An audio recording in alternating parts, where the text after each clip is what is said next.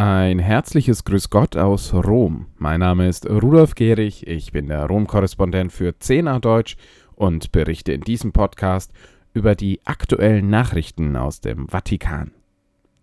Papst Franziskus hat den Krieg in der Ukraine erneut scharf verurteilt und während der Generalaudienz am vergangenen Mittwoch eine ukrainische Flagge aus der Stadt Butscha präsentiert. Im Anschluss segnete er außerdem mehrere ukrainische Kinder und lobte die Polen erneut für ihr Engagement bei der Aufnahme von Flüchtlingen. Der Papst wählte, wie schon in den letzten Wochen, deutliche Worte, um den Krieg in der Ukraine zu verurteilen. Die jüngsten Nachrichten über den Krieg in der Ukraine bringen keine Hoffnung und Erleichterung, sondern zeugen von neuen Gräueltaten, wie das Massaker in Butscha, so der Papst. Wörtlich sagte er, immer schrecklichere Gräueltaten, die gegen Zivilisten gerichtet sind, gegen wehrlose Frauen und Kinder. Es sind Opfer, deren Blut zum Himmel schreit. Dieser Krieg muss endlich beendet werden. Mögen die Waffen schweigen, möge man aufhören, damit Tod und Zerstörung zu säen. Beten wir gemeinsam für dieses Anliegen. Unter stehendem Applaus präsentierte der Pontifex anschließend eine ukrainische Flagge, die ihm aus Butscha gebracht wurde. Zusätzlich kamen mehrere Kinder zum Papst auf die Tribüne, die zuvor aus der Ukraine und vor dem Krieg geflohen waren.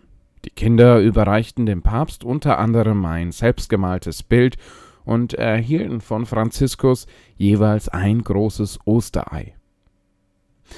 Davor hatte Franziskus am Wochenende noch den Inselstaat Malta besucht. Auch dort erinnerte der Heilige Vater an den Krieg in der Ukraine und rief zur Mäßigung auf angesichts der, so wörtlich, kindischen und zerstörerischen Aggression, die uns bedroht, angesichts der Gefahr eines erweiterten Kalten Krieges, der das Leben ganzer Völker und Generationen ersticken kann.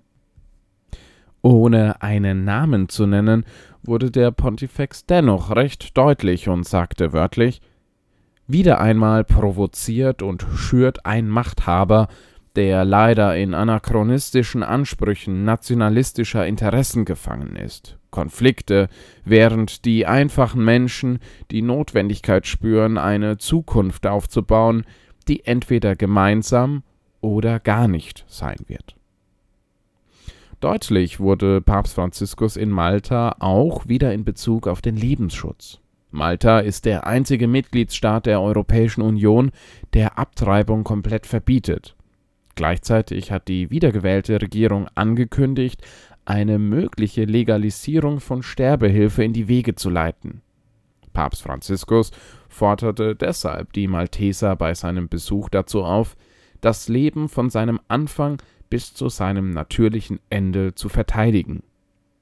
In Anspielung auf die Erzählung aus der Apostelgeschichte, wonach Paulus im Jahr 60 nach Christus nach einem Schiffbruch vor der maltesischen Küste äußerst freundlich von den einheimischen Inselbewohnern aufgenommen wurde, rief Franziskus den Gläubigen zu Ich bin mir des Engagements des maltesischen Volkes bewusst, das Leben anzunehmen und zu schützen.